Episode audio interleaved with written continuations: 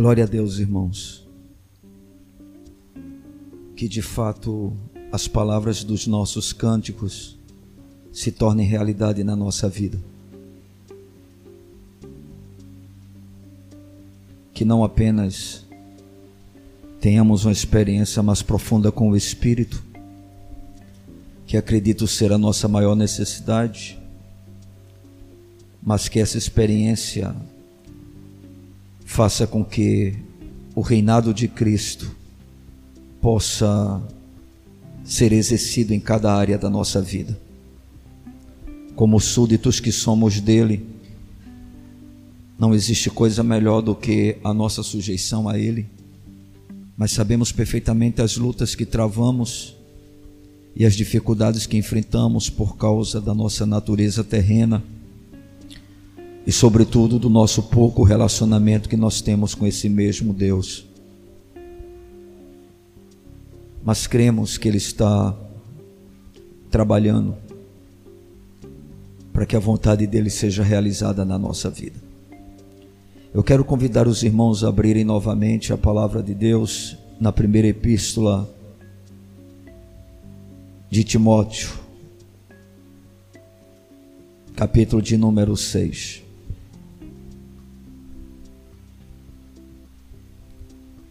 1 Timóteo, capítulo de número 6. Bendito seja o nome do Senhor.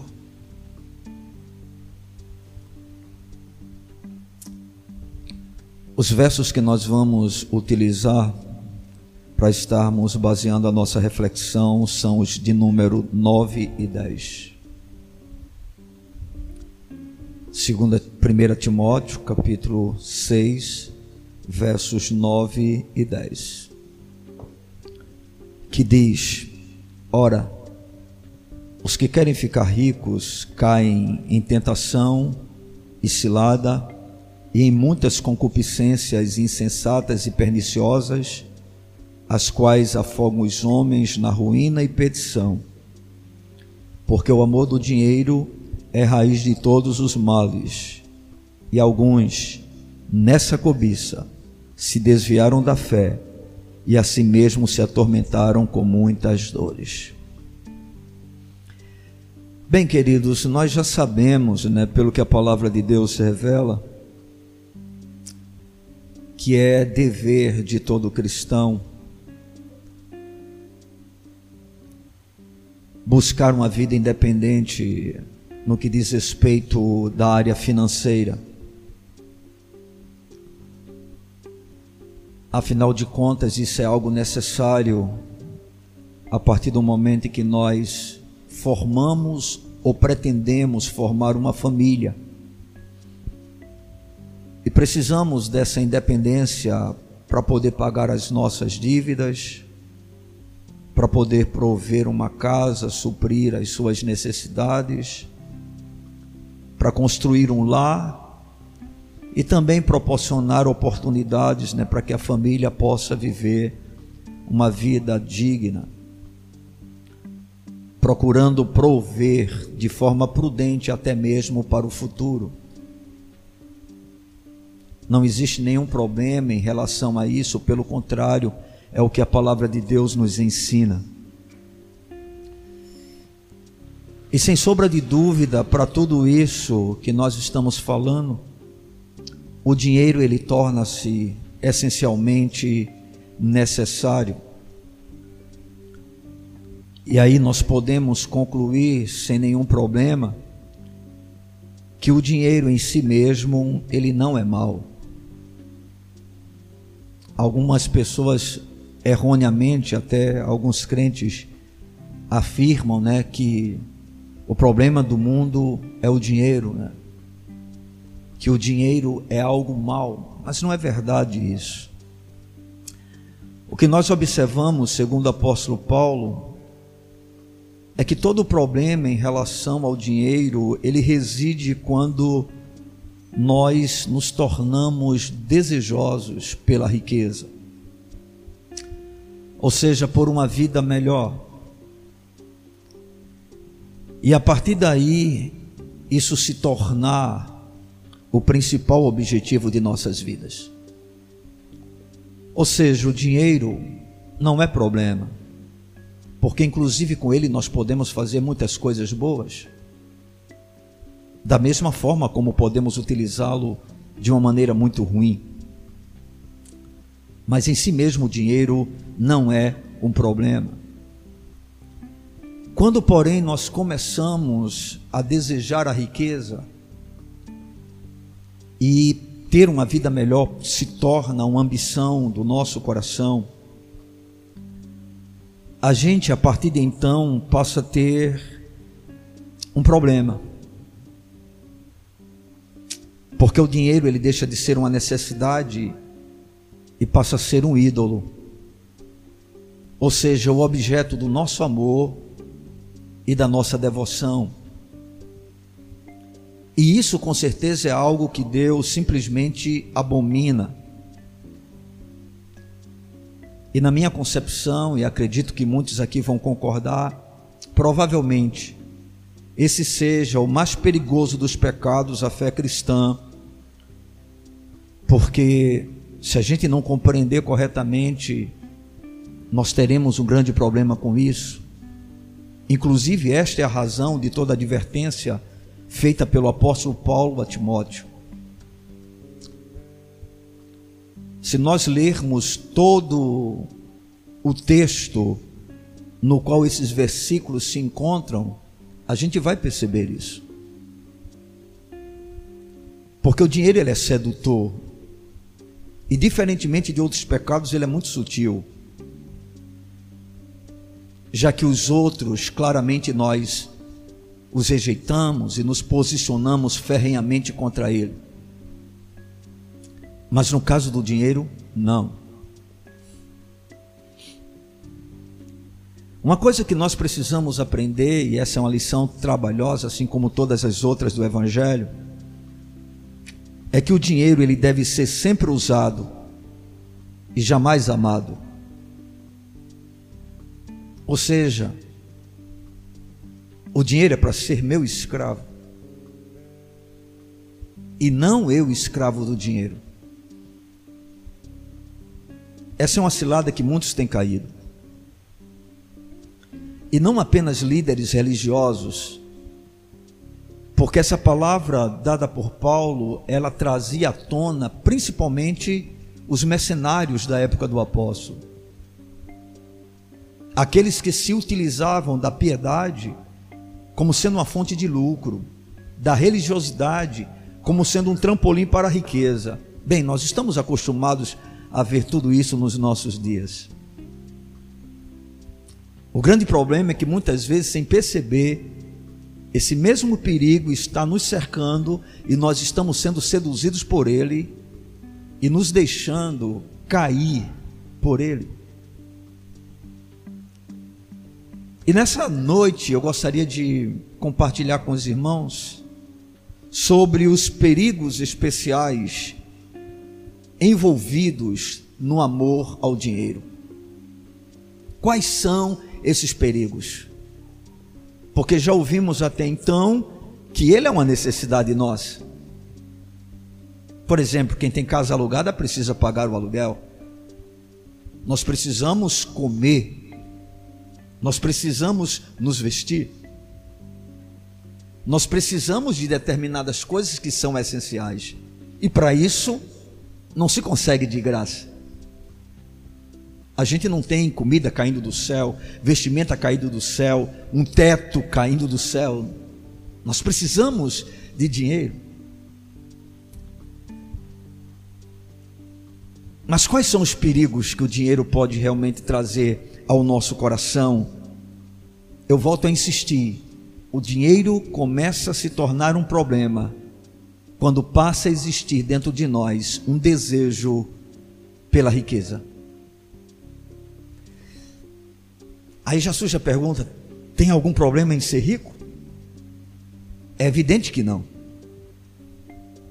Porque dentro do mesmo capítulo de Timóteo, a gente vê, por exemplo, no versículo de número 17, Paulo dizendo o seguinte: exorta os ricos do presente século que não sejam orgulhosos. Se ser rico fosse um problema, Paulo estaria aqui dizendo: digam aos ricos, porque isso aqui está sendo escrito para a igreja, para o povo de Deus, isso não é uma palavra para o mundo. Então, esses ricos, nós entendemos com clareza que eram pessoas com a fé cristã, que depositavam a sua confiança em Jesus, e aí Paulo vai dar uma exortação. Mas Paulo não diz, olha, manda eles venderem tudo que eles têm, manda eles doarem aos pobres e façam voto de pobreza. Não é isso que a Bíblia nos ensina. O que a Bíblia nos mostra e é o que nós queremos nessa noite tratar, trabalhar, é que a riqueza na vida do cristão não deve ser algo buscado, desejado, mas deve acontecer de maneira natural, tendo sempre como fundamento Deus em primeiro lugar e como objetivo principal a glória dele. Ou seja, não há nenhum problema em se viver bem, não há nenhum problema, até mesmo em se construir um patrimônio, contanto que esse não seja o grande desejo do coração, contanto que o objetivo seja a glória de Deus. Porque é isso que diz em 1 Coríntios, capítulo de número 11, se eu não me engano, versículo de número 31 que nós, quer comamos, quer bebamos, ou façamos qualquer uma outra coisa, devemos fazer o que? Para a glória de Deus. É assim que tudo deve acontecer na vida do cristão. Mas eu queria nessa noite tratar a respeito dos perigos que o dinheiro pode trazer para nós. Porque, como eu já disse, isso não é um problema simplesmente de quem está no poder, não é, do chamado da chamada igreja. Isso é algo do coração. Existem muitos crentes pobres, avarentos. Existem muitos crentes numa condição financeira que não é tão boa, que são mão de vaca, mão de figa. que amam o dinheiro. E eu queria nessa noite que você me ouvisse a respeito disso, porque essa palavra é para sua edificação, é para o seu ensino, é para que você saiba lidar com algo que em si mesmo não é mal, mas que pode se tornar um ídolo no seu coração.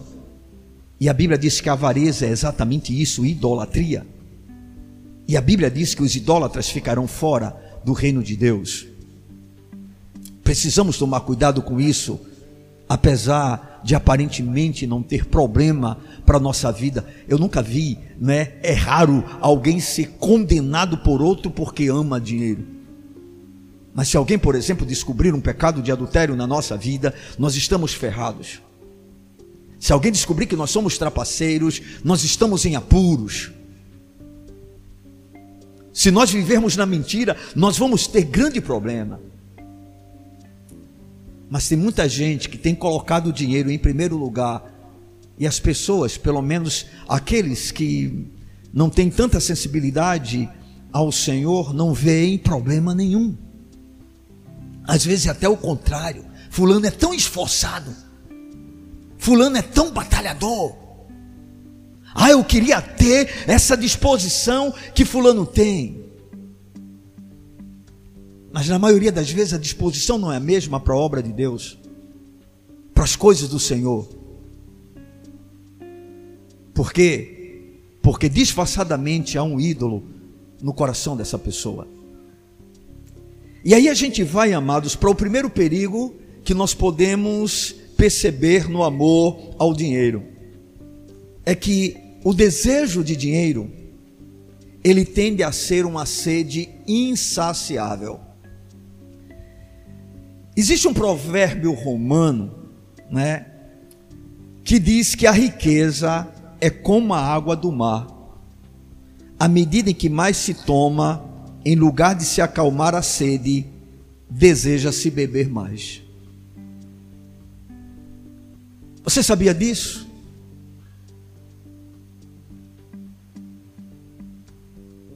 Se você estiver morrendo de sede em uma praia, você vai precisar de água de coco, de uma aguinha gelada, mas não invente de tomar água salgada, não. Porque ela não vai matar a sede. Pelo contrário, ela vai aumentar ainda mais a sua sede. É por isso que pessoas em naufrágio, elas morrem principalmente porque elas vão ser desidratadas tendo em vista que por mais água que exista à volta delas, elas não podem tomá-la, porque tal tipo de água, ao invés de saciar a sede, vai aumentar ainda mais. Exatamente assim acontece com o dinheiro. É incrível, irmãos, e até mesmo estranho quando se trata da riqueza é que parece nunca chegar o momento em que se pode dizer basta. É aquela coisa, quanto mais você tem, mais você quer. Normalmente aquele contentamento que a gente diz, se eu conseguir isso, eu estou satisfeito. Na maioria das vezes não é verdadeiro porque você vai estar sempre atrás de mais. E como eu disse, não há problema em ter mais, contanto que seja o natural da sua vida, na sua relação com Deus, porque nós temos um Deus extremamente abençoador, que é dono de toda a riqueza, e é evidente que Ele pode perfeitamente abençoar os seus filhos. Mas a partir do momento em que nós começamos a colocar o nosso coração nesse tipo de desejo, nós passamos a enfrentar um grande problema. Observe no versículo de número 9, quando Paulo diz: Ora, os que querem ficar ricos caem em tentação e cilada. Ou seja, é a partir do desejo pela riqueza que nós entramos em uma área extremamente sutil, delicada e que pode se tornar um problema para a nossa vida. E é interessante porque no versículo de número 11, dando continuidade ao assunto que Paulo está falando, ele diz o seguinte: Tu, porém, ó homem de Deus, foge destas coisas. Irmãos, todos nós precisamos sim trabalhar. Todos nós devemos nos dedicar aos estudos para termos um bom trabalho. Devemos empenhar esforços para vivermos dignamente. Como eu disse no início dessa mensagem, não dá para você construir família sem dinheiro. Não dá para você colocar filho em colégio sem dinheiro. E se você quiser proporcionar um colégio melhor, você já tem que ter um dinheirinho a mais. Ou seja, poder proporcionar, prover, suprir necessidades e às vezes até dar um pouco mais de qualidade de vida à família não é em si mesmo algo ruim.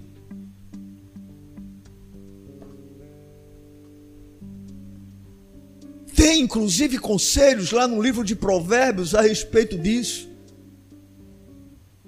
que, por exemplo, é o homem justo, ele deixa riqueza, tesouros aos filhos dos filhos. Isso não é errado em si mesmo. O grande problema é quando nós desejamos isso, de maneira que isso comece a dominar as nossas ações que isso se torne a prioridade da nossa vida. Que a gente comece a ocupar tempo demais com essas coisas, ao ponto do reino de Deus não ser mais a nossa prioridade. E como eu já disse, e como acabei agora de falar, a partir do momento que você começa a desejar, isso pode ir consumindo você.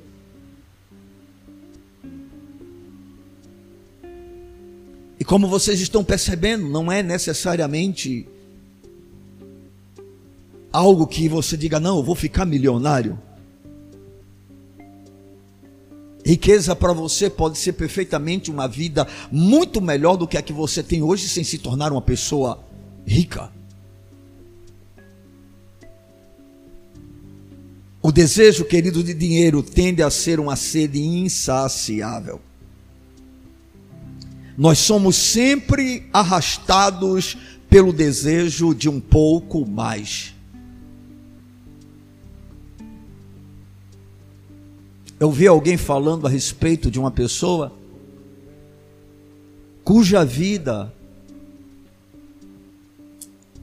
apesar de já estar bem equilibrada,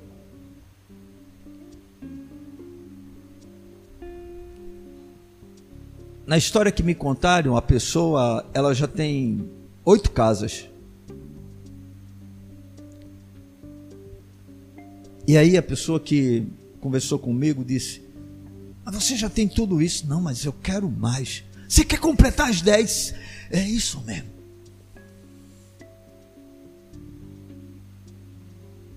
O que é isso, irmãos?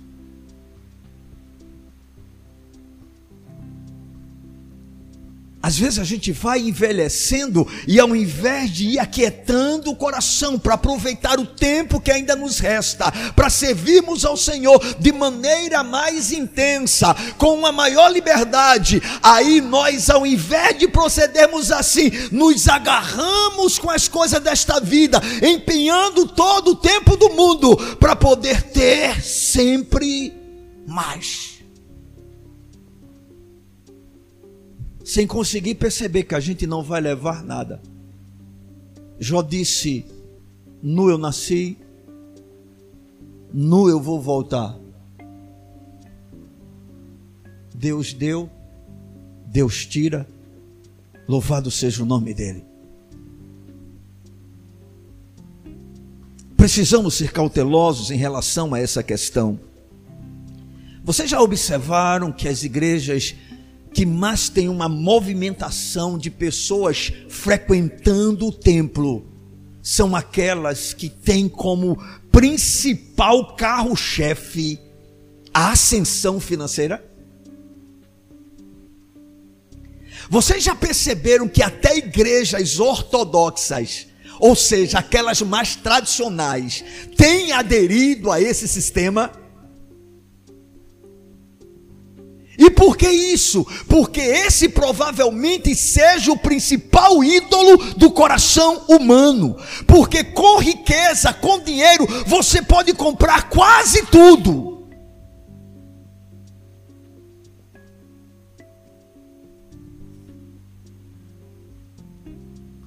E essa parece ser uma ambição quase que natural da nossa vida.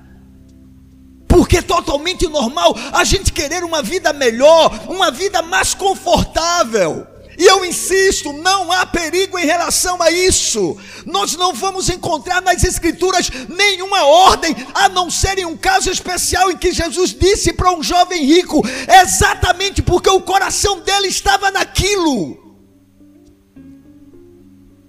Mas muitos homens de Deus piedosos, durante toda a história, tiveram uma vida financeira de certa maneira confortável, mas nunca foram escravos do dinheiro.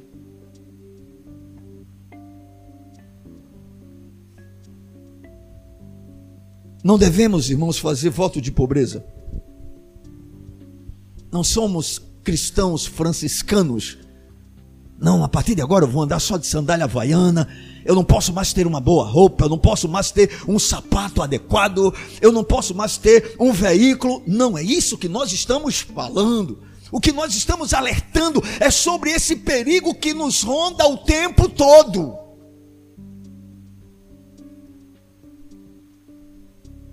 E que se nós não tomarmos cuidado, seremos vítimas dele, mesmo que não tenhamos uma conta no banco muito gorda.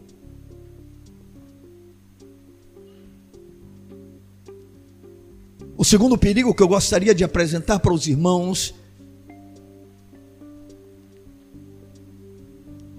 que envolve o amor ao dinheiro, é que o desejo de riqueza ou de dinheiro está baseado em uma ilusão.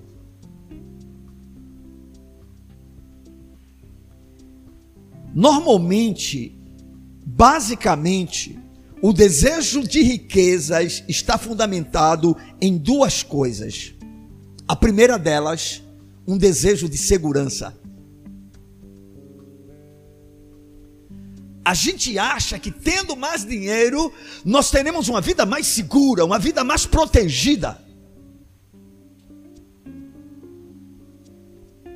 Por exemplo, se eu tiver mais dinheiro, eu terei um plano de saúde.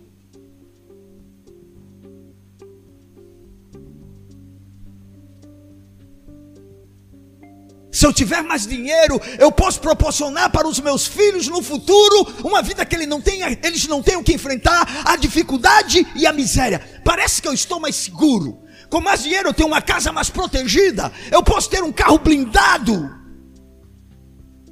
Eu me sinto seguro. Eu posso entrar em qualquer restaurante.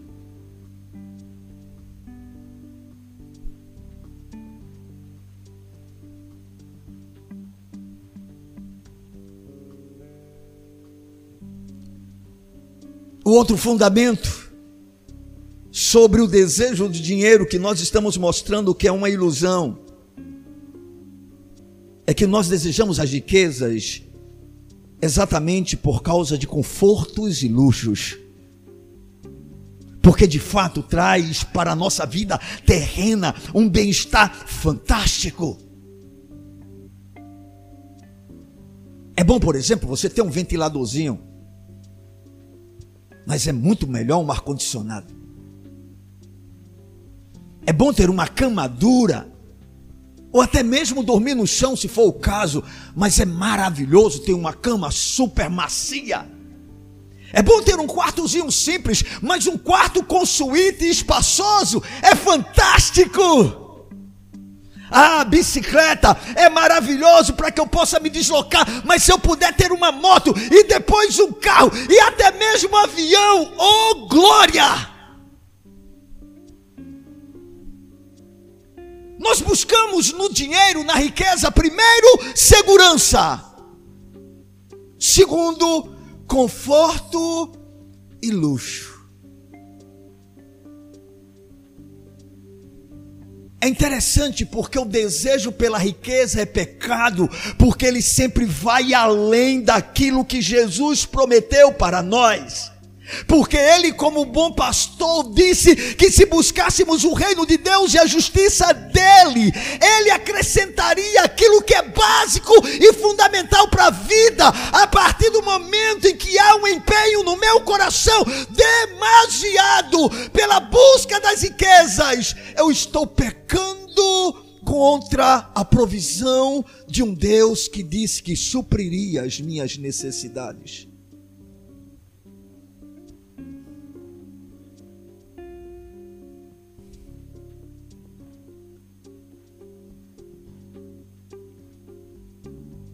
O dinheiro não apenas tende a ser uma sede insaciável, mas ele se baseia em uma ilusão. E por que ilusão, amados, de, amados irmãos? Por que ilusão? O desejo pelo dinheiro, ainda que a busca seja de segurança, conforto e luxo. Sabe por quê? Porque a riqueza não pode comprar a segurança. Na verdade, a riqueza não pode comprar as coisas mais importantes. Por exemplo, não pode comprar saúde. Se pudesse, Paulo Gustavo não teria morrido de Covid-19. Se pudesse, senadores que já faleceram por causa de doença, inclusive de câncer, estariam saudáveis. Nós temos o prefeito de São Paulo, né, Bruno Covas, provavelmente nada em dinheiro, mas está numa batalha contra um câncer, contra o câncer. Ele pode até demorar mais um pouco, mas é uma possibilidade enorme dele não vencer essa batalha. Sabe por quê? Porque dinheiro não compra tudo.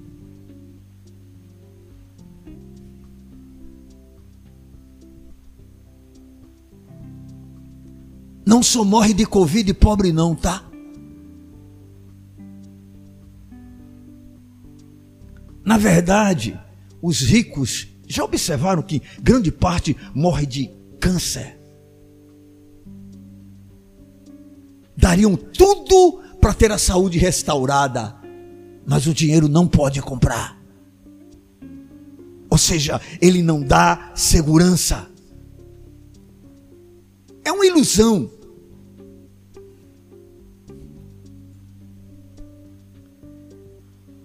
O dinheiro não pode comprar o verdadeiro amor. Pelo contrário, né? Quanto mais a pessoa tem dinheiro, mas quem se aproxima dela é interesseiro. Essas mulheres, por exemplo, que se aproximam desses homens famosos, se elas puderem no primeiro encontro, elas já têm um filho. Sabe para quê? Para ter uma pensão gorda que possa sustentá-la pelo resto de sua vida. Eu acredito que esse povo que tem realmente dinheiro não consegue confiar em ninguém. Porque tem consciência de que aqueles que estão à sua volta é tão somente pelo fato dele ser possuidor de coisas, de bens. E a maior prova disso é que se eles perderem tudo, eles perdem todos os amigos. E normalmente a primeira que vai embora é a esposa.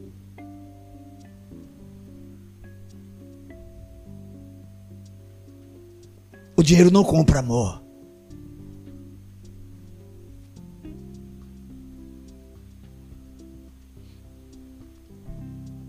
O dinheiro também não pode, queridos, nos preservar da tristeza e da morte. Não importa quanto dinheiro a gente tenha. Na verdade, a quantidade de pessoas ricas deprimidas oprimidas, que muitas vezes precisam, para ter uma noite de sono um pouco mais tranquila, de drogas. Não é brincadeira. Porque não pode preservar da tristeza, não pode preservar da decepção, não pode preservar do sofrimento.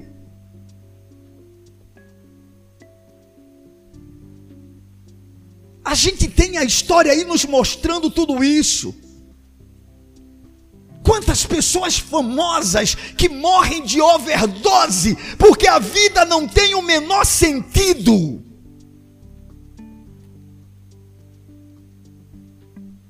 Se escondem atrás de sorrisos nos palcos, mas agonizam quando estão na solidão. Estão cercadas muitas vezes de pessoas, mas totalmente sós.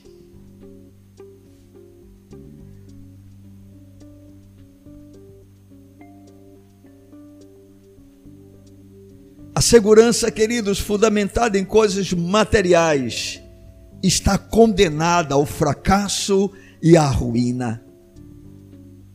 Tal segurança está fundada sobre a areia.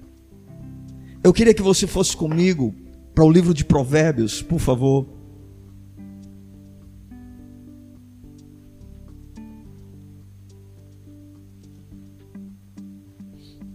Capítulo de número 11, versículo de número 28. Só a primeira parte é o que interessa para nós agora. Provérbios capítulo 11, 28 diz o que? Quem confia nas suas riquezas cairá. A Bíblia também no livro de Provérbios diz que aquele que corre atrás da riqueza, ele não consegue perceber que a riqueza voará como quem tem asas. Ou seja, de repente, simplesmente não faz mais o menor sentido.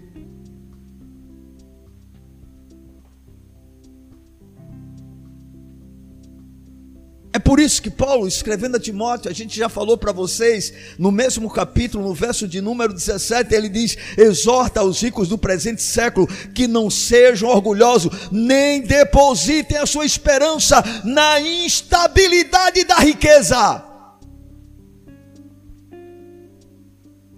Você sabia que mesmo a laminha que você tem no banco, dependendo do vendaval que possa acontecer no nosso país, você pode perder? Quem aqui se lembra, por exemplo, da época do governo Collor? Quem tinha uma laminha naquela ocasião ficou louco, porque de uma hora para outra perdeu simplesmente tudo, ou pelo menos não poderia usar nada, e de nada adianta você ter uma riqueza que você não possa usar dela. A Bíblia diz que a riqueza ela voa, ela pode passar. Ou seja, por mais aparentemente que ela traga alguma segurança para nós, no íntimo não é segurança alguma.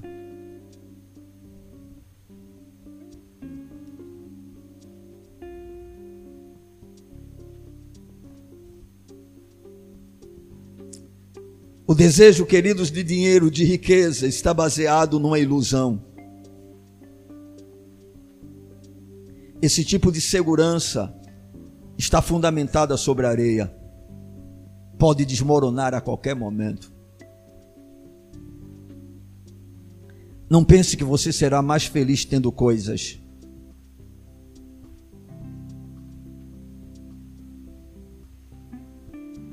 Você sempre será mais feliz tendo mais de Deus. Ter coisas não traz felicidade. Eu não sei se você conhece casos, mas eu acho que você deve conhecer, e eu vivi isso dentro da minha própria pele, porque os momentos de maior felicidade da minha família era quando meu pai não tinha nada. Era um cara trabalhador, batalhador, e que amava a minha mãe era um dono de casa, era um exemplo. Mas quando ele começou a ter algum dinheiro, nós passamos a ter problema. Quando ele começou a ter uma vida financeira melhor, aquele pedacinho de céu, mesmo sem sermos cristãos, que nós vivíamos, desmoronou. Você já percebeu que um homem que casa com uma mulher pobre, de repente ele ganha na loteria, uma das primeiras coisas que ele faz é deixar a mulher. Ele agora vai arrumar uma mais bonita.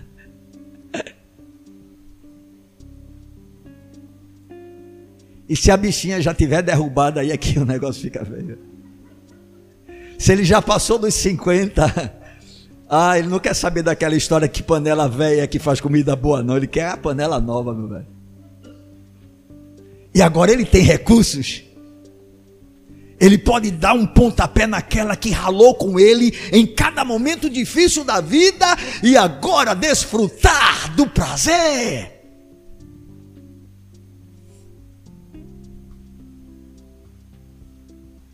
O dinheiro é extremamente perigoso se nós não soubermos lidar com ele. O terceiro perigo que o dinheiro pode produzir, que o amor o dinheiro pode produzir, que o desejo pelo dinheiro, pela riqueza pode produzir, é que ele tende a tornar o homem cada vez mais egoísta. Amados, o desejo pela riqueza, ele além de estimular o espírito competitivo, porque, claro, se eu quero enriquecer, eu vou fazer de tudo para alcançar o meu objetivo. E aí a competição começa a existir. Porque dentro de ambientes coletivos, para que a gente possa chegar em determinados lugares, a gente tem que mostrar serviço, a gente tem que aparecer, muitas vezes passando por cima de outro, dando rasteira em terceiros, para quê?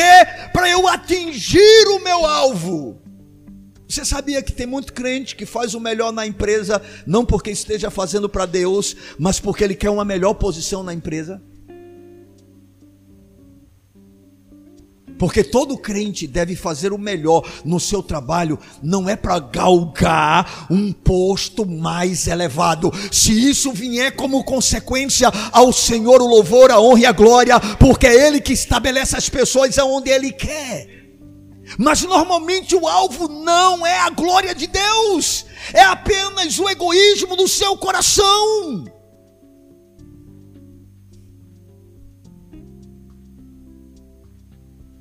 Por exemplo, de repente, você descobriu o segredo para fazer a melhor coxinha do mundo. E agora o seu negócio começa a dar certo. E aí você convive com algumas pessoas bem mais simples. Uma pessoa chega para você, fulano, tu poderia me dar a receita?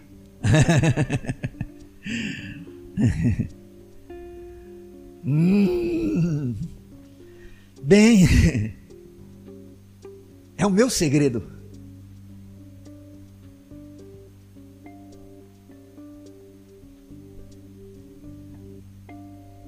Se eu der para Givanildo, ele vai, pode tomar os meus clientes.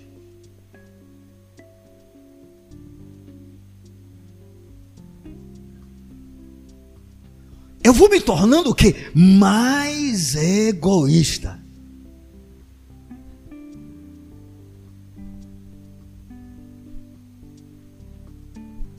É mais fácil dar carona com Fusca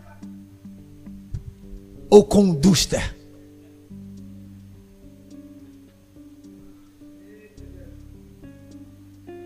Porque com Fusca não tem mais o que rasgar, não tem mais o que quebrar não tem mais o que arranhar, não tem mais o que sujar. Mas com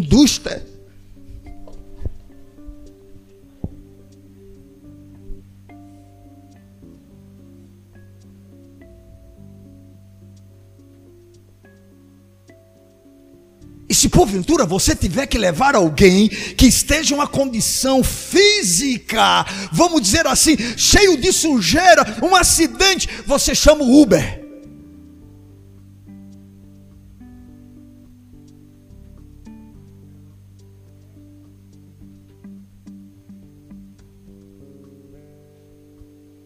Irmãos, o nosso coração, ele é terrível.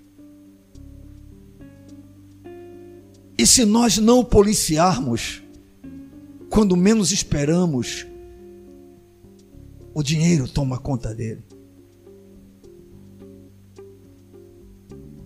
Todos nós temos algum pouco, ou algum tipo, ou algum percentual de egoísmo.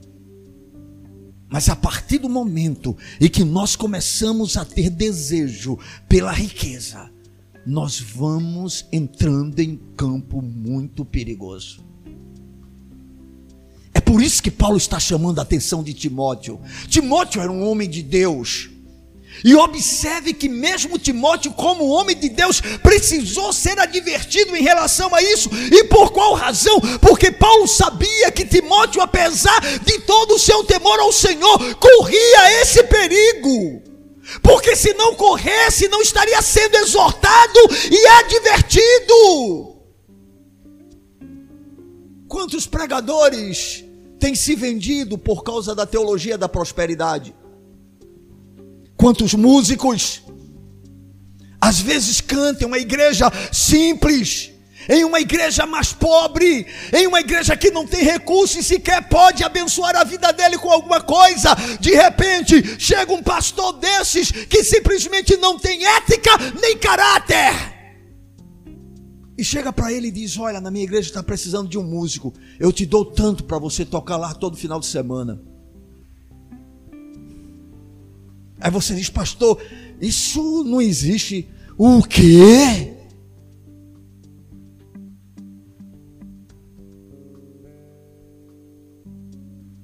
E como existe, irmão?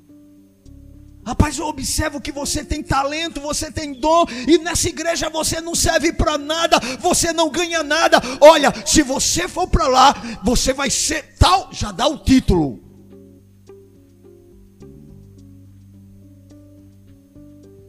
E você sabe, né? A gente já pode te dar uma ajuda de custo.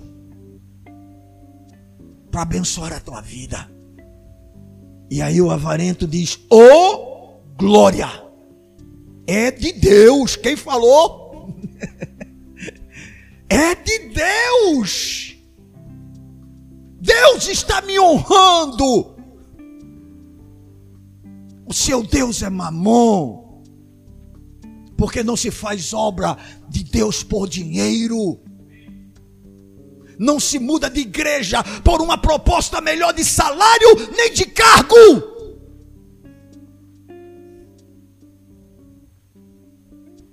Pessoas que procedem assim apenas revelam o seu coração. São homens e mulheres que usam a palavra de Deus como pretexto, mas no íntimo a única coisa que busca é a glória para si mesmo.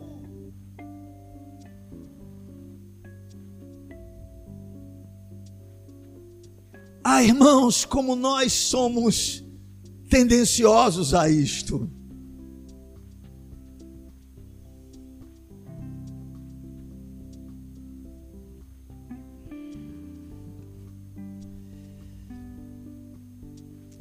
É muito certo, queridos, que às vezes nós pensamos que coisas assim não acontecerão conosco a gente pode dizer, bem, mas isso não precisa acontecer comigo. Mas a verdade é que na realidade isso acontece com uma frequência bem maior do que a gente espera. Dizem,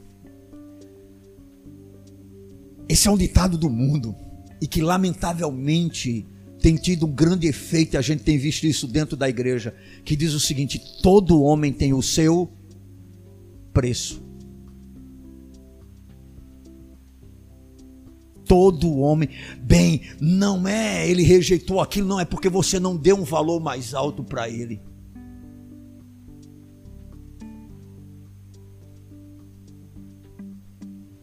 Não, homens de Deus não têm preço porque eles sabem que foram comprados por um preço incomparável.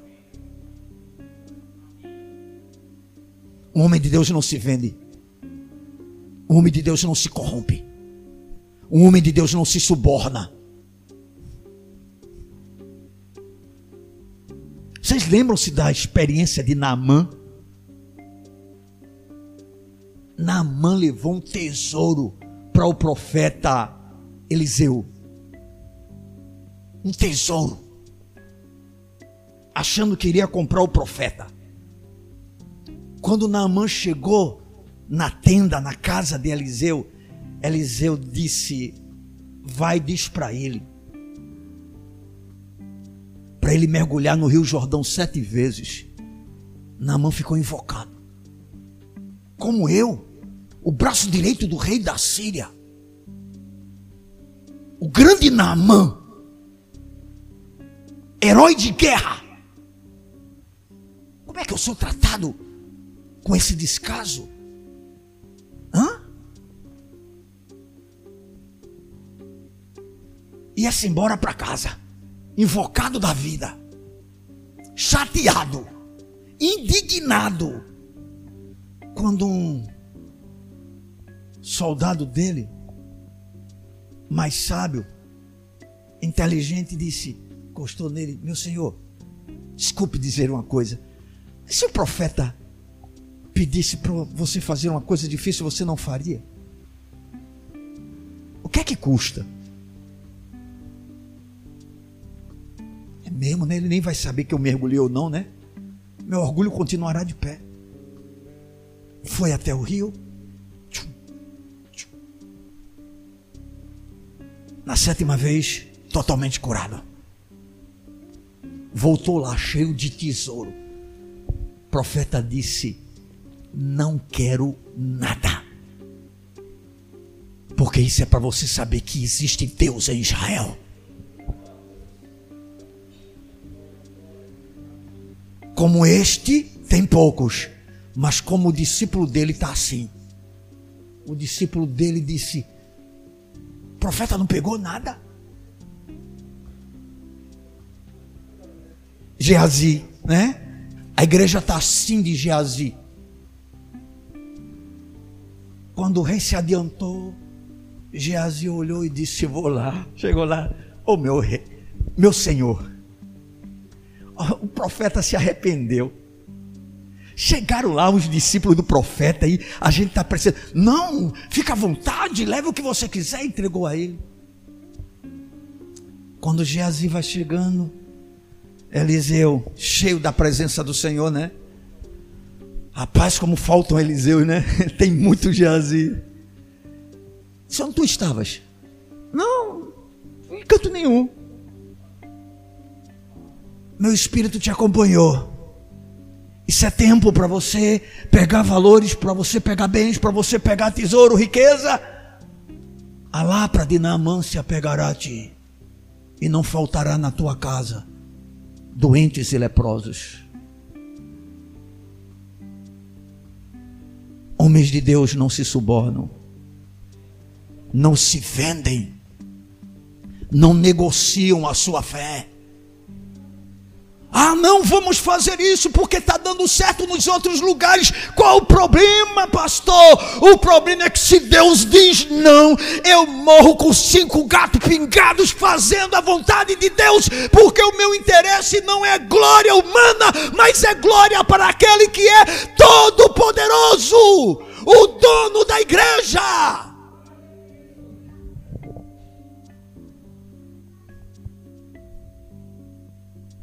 Irmãos, precisamos tomar cuidado. Porque desejar riqueza produz em nós uma inclinação ainda maior para o egoísmo.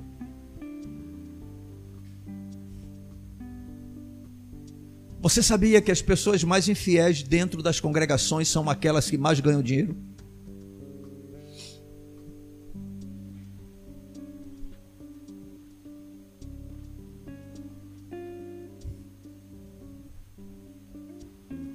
Ninguém se iluda dizendo, ah, se eu ganhar mais, eu dou muito mais ao Senhor. A tendência sua é, no máximo, ser dizimista e olhe, olhe, achando que está fazendo favor. Dá mais de 10% de 5 mil reais? Tá louco? É a mensalidade de uma moto. Endoidou? 10% já é 500, eu vou dar 20% é mil reais.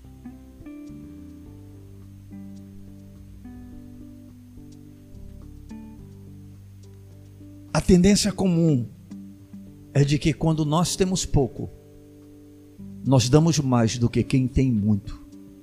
Porque quanto mais temos, mais avarentos nos tornamos e mais egoístas nós somos. Que o Senhor tenha misericórdia de nós. O quarto perigo, queridos, que o amor ao dinheiro traz é que o dinheiro, o desejo pelo dinheiro, que está baseado no desejo de segurança, em mais conforto e luxo, ele termina por causar só preocupações e ansiedades.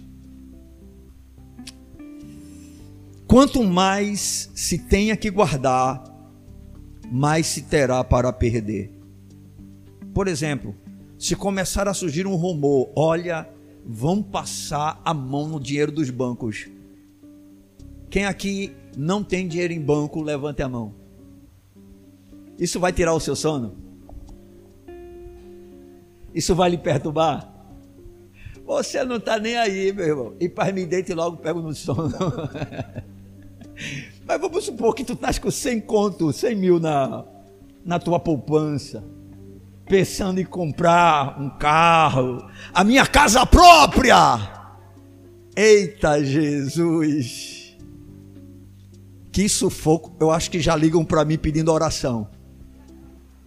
Pastor, amanhã eu coloco meu nome na oração, pastor. Vão pegar minha laminha. É verdade, irmãos?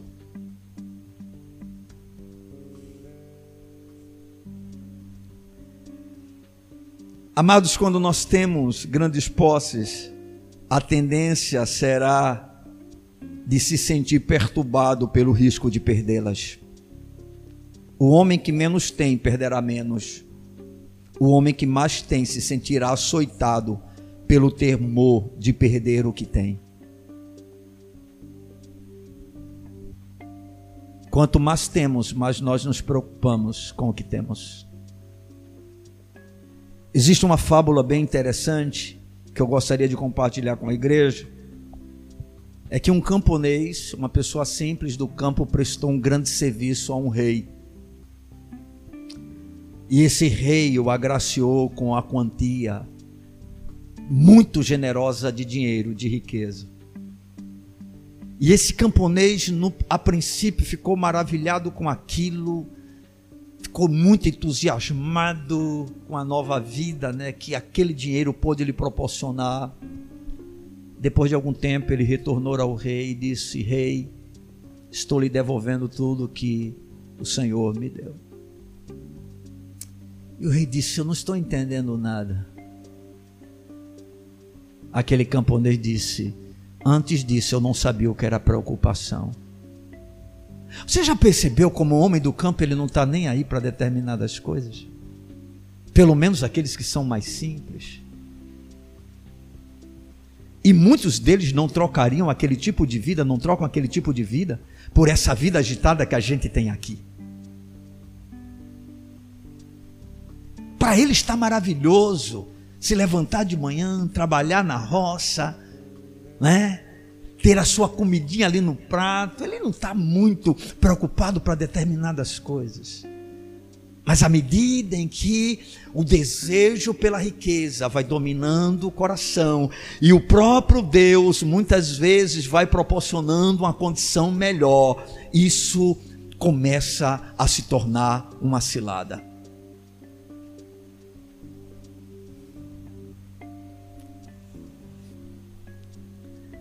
Devemos ser muito cautelosos quanto a essa questão, porque todos nós temos que lidar com isso. Ninguém está isento desse tipo de problema. Talvez os mais jovens aqui, né, que ainda não estejam trabalhando, ou que não tenham determinadas perspectivas, podem não ter esse tipo de problema, mas de certa maneira já tem, porque faz cobrança aos pais por coisas boas o que eu dava de dor de cabeça à minha mãe, porque eu não vestia qualquer short. Depois que a coisa melhorou um pouquinho, né? O conga já não era suficiente, o que chute. Eita, na época do que chute era maravilhoso. Mas foi melhorando, meu velho, eu fui crescendo. Eu ganhei uma moto da minha mãe quase que na marra, meu velho. Eu pressionei demais. Não, eu não vou dar uma moto para você, você vai se acabar. Não tem problema se a senhora não der o primeiro dinheiro que eu receber no meu trabalho, eu compro e morro. Dei muita dor de cabeça. A bichinha conseguiu fazer alguns gostos. Mas graças a Deus que hoje eu percebo que não tenho ambições. Eu posso ter o que eu tenho. O dinheiro não tem domínio sobre mim. Amém, irmãos? Glorificado seja o nome do Senhor. O quinto perigo, queridos, que nós queremos apresentar para a igreja é que o amor ao dinheiro facilmente pode levar o homem a formas equivocadas de obtê-lo e, portanto, levá-lo finalmente à dor, ao pesar e ao remorso. Isso é tão certo que até fisicamente a gente pode experimentar essa questão. Por exemplo, um homem, pela sua paixão por obter dinheiro, pode levar o seu corpo à ruína de sua saúde e fazer de sua velhice um cansaço em lugar de um descanso. Tem gente que se acaba tanto por dinheiro que vai perdendo outras coisas que são fundamentais na vida. Como, por exemplo, a própria família. Às vezes o cara rala, rala, rala para dar o melhor para o filho e termina se esquecendo que o melhor para o filho é o próprio pai. Ele quer dar um melhor colégio, ele quer dar um plano de saúde, ele quer dar uma melhor escola. Então tome trabalhar, tome fazer hora extra, tome e tome e tome.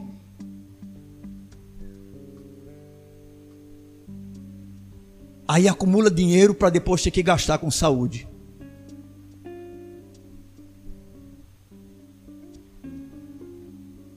E sem falar no detalhe, quando nós amamos o dinheiro, o desejo, nós ficamos muito suscetíveis a propostas ilícitas. Ou seja, pegar atalho para se chegar aonde eu estou almejando. É por isso que tem tanto cristão vivendo dentro de trambique. Tanto cristão envolvido em coisas desonestas porque ele não consegue descansar em Deus, ele não consegue confiar no Senhor, ele não consegue acreditar que Deus é o Deus da sua provisão, aquele que supra as suas necessidades. Não, ele quer correr atrás dos seus sonhos, e o que não falta é bandeja oferecida por Satanás para dar a ele a condição que ele tanto quer. Amados, eu volto a insistir: Jesus nunca prometeu riqueza. Quem prometeu riqueza, você sabe, foi aquele que lá no deserto, quando Jesus estava há 40 dias, disse: Tudo isso te darei. E a Bíblia diz ali: Todas as riquezas do mundo, se prostrado me adorares. Quem promete riqueza não é Deus, é o diabo. Quem quer que o nosso coração seja dominado por esse desejo não é Deus, é o diabo.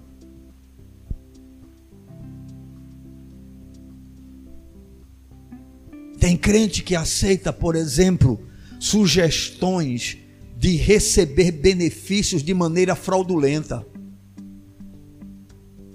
Por exemplo, nessa pandemia, teve mulher casada cristão que lá disse: Não sou casada para receber o benefício. A pessoa se vender por causa de 600 conto, meu amigo. Está mostrando onde é que está o seu coração. A gente fala de toda essa ladroeira, dessa corrupção existente lá em cima, quando na realidade o que nos falta é justamente oportunidade para desfrutar da mesma corrupção.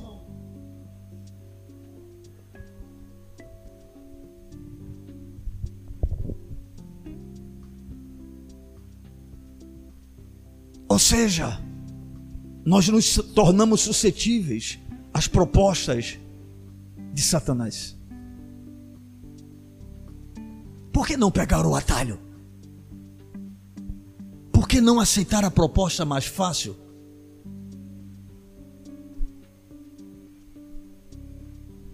E isso tem sido tão comum no meio do chamado povo de Deus, irmãos. Parece ser a coisa mais natural do mundo. Porque justamente, né, não é nem visto por muitos como sendo pecado. A consciência já está tão anestesiada, sabe? Que isso vai sendo tratado com naturalidade.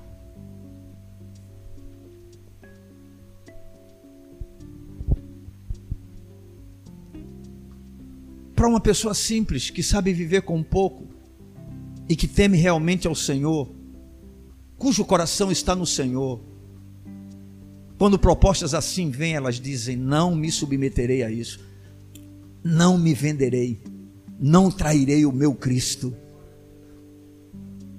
Mas tu vai ter prejuízo, não importa.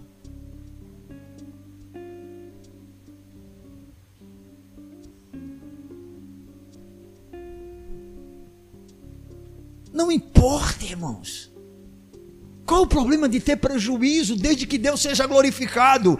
A Ele todo louvor, a Ele toda honra, a Ele toda glória. São em momentos assim que nós demonstramos realmente em quem cremos e quem é o nosso Deus.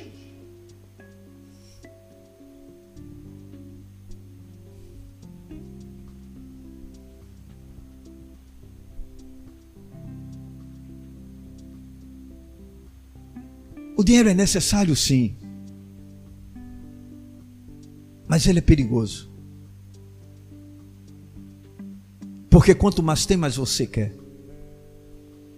Você se torna insaciável por ele. É perigoso porque à medida que você o deseja, você vai baseando a sua vida em uma ilusão, deixando de colocar a sua segurança no Senhor para colocar naquilo que você possui.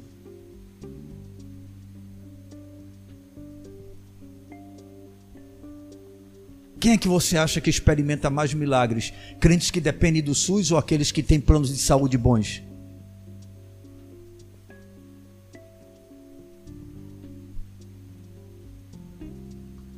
Quem depende do SUS, tem hora que diz: Senhor, é só eu e ti, o Senhor agora. Ou o Senhor faz um milagre, eu estou ferrado. Quem tem dinheiro, primeira coisa que acontece, corre para o plano de saúde.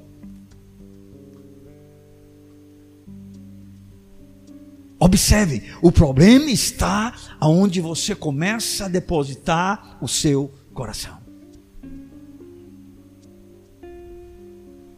Desejar dinheiro, queridos, mais riqueza, nos torna mais egoístas.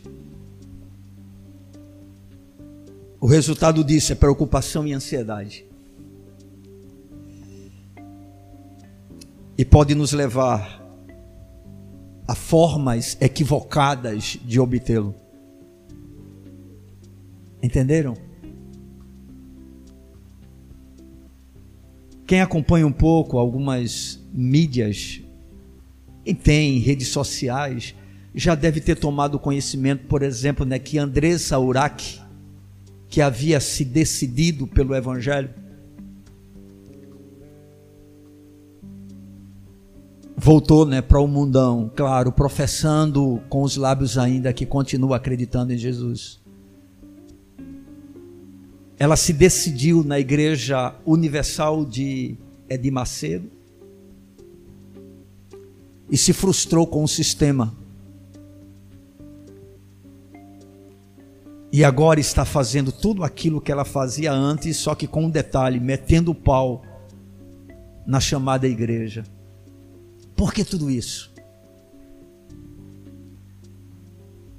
Ela simplesmente procurou um ídolo, não encontrou da maneira como ela queria e retornou para esse ídolo, só que de uma outra forma.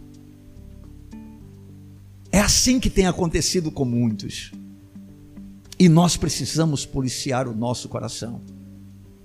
Querido, seja cauteloso. Paulo vai dizer nessa mesma epístola para Timóteo: Timóteo, se nós tivermos com o que comer, com o que nos vestir, nós devemos estar contentes, satisfeitos. Paulo não estava dizendo: Olha, Timóteo, você não pode ter uma vida boa, mas você não pode de maneira alguma desejar isso ao ponto de se dominar o seu coração. Eu insisto, você pode estudar, estude. Você pode trabalhar, trabalhe e deve trabalhar. Mas cuidado. Porque quando o trabalho começar a tomar o lugar de Deus, começar a tomar o lugar da família, você está em maus lençóis. Você está com problema. Muitos de nós temos perdido filhos por causa disso.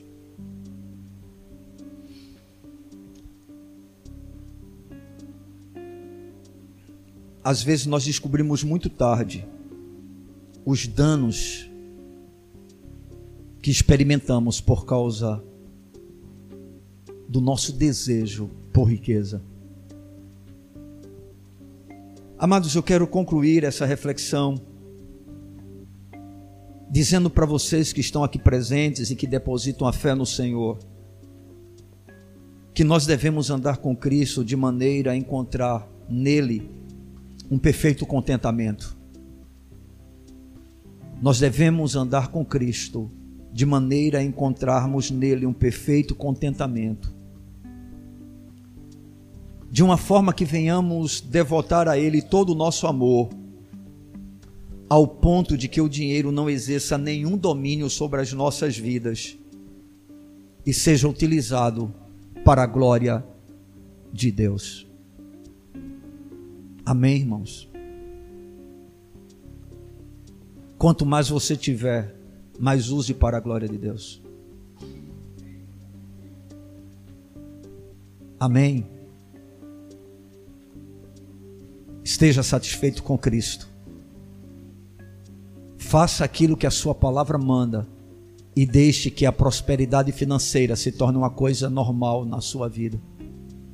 E na hora que fizer opções, veja a sua ordem de prioridade. Entre ganhar mais dinheiro e se dedicar mais ao lar, o que é que você acha que é mais importante para uma esposa? Pense um pouquinho comigo. A sociedade moderna vai dizer para a mulher: trabalhe. A Bíblia vai dizer: crie filhos. Cuide da família. Porque às vezes se tem uma renda financeira melhor e filhos entregues a creches, a terceiros e futuramente famílias destruídas. quando tiver que fazer a escolha entre trabalho e Deus. Não era nem para eu estar dizendo isso, não é verdade?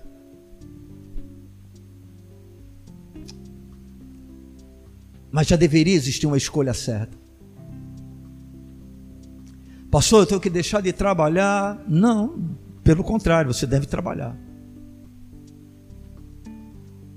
Mas se contente com o trabalho que você tem. Se puder ter uma coisa melhor, tenha, mas nada que possa tomar o lugar das coisas que são principais na sua vida. Prefira uma vida mais simples com mais qualidade do que uma vida mais farta financeiramente, mas ao mesmo tempo com uma qualidade menor. Amém, irmãos? Conforme podemos observar nessa noite, dinheiro não compra tudo. Na verdade, aquilo que realmente é mais essencial para nós, ele não compra nada. O que é principal para a nossa vida, o dinheiro não consegue comprar. No entanto, é aquilo que tem tomado muitas vezes o nosso próprio coração. Vamos ficar de pé na presença desse Deus.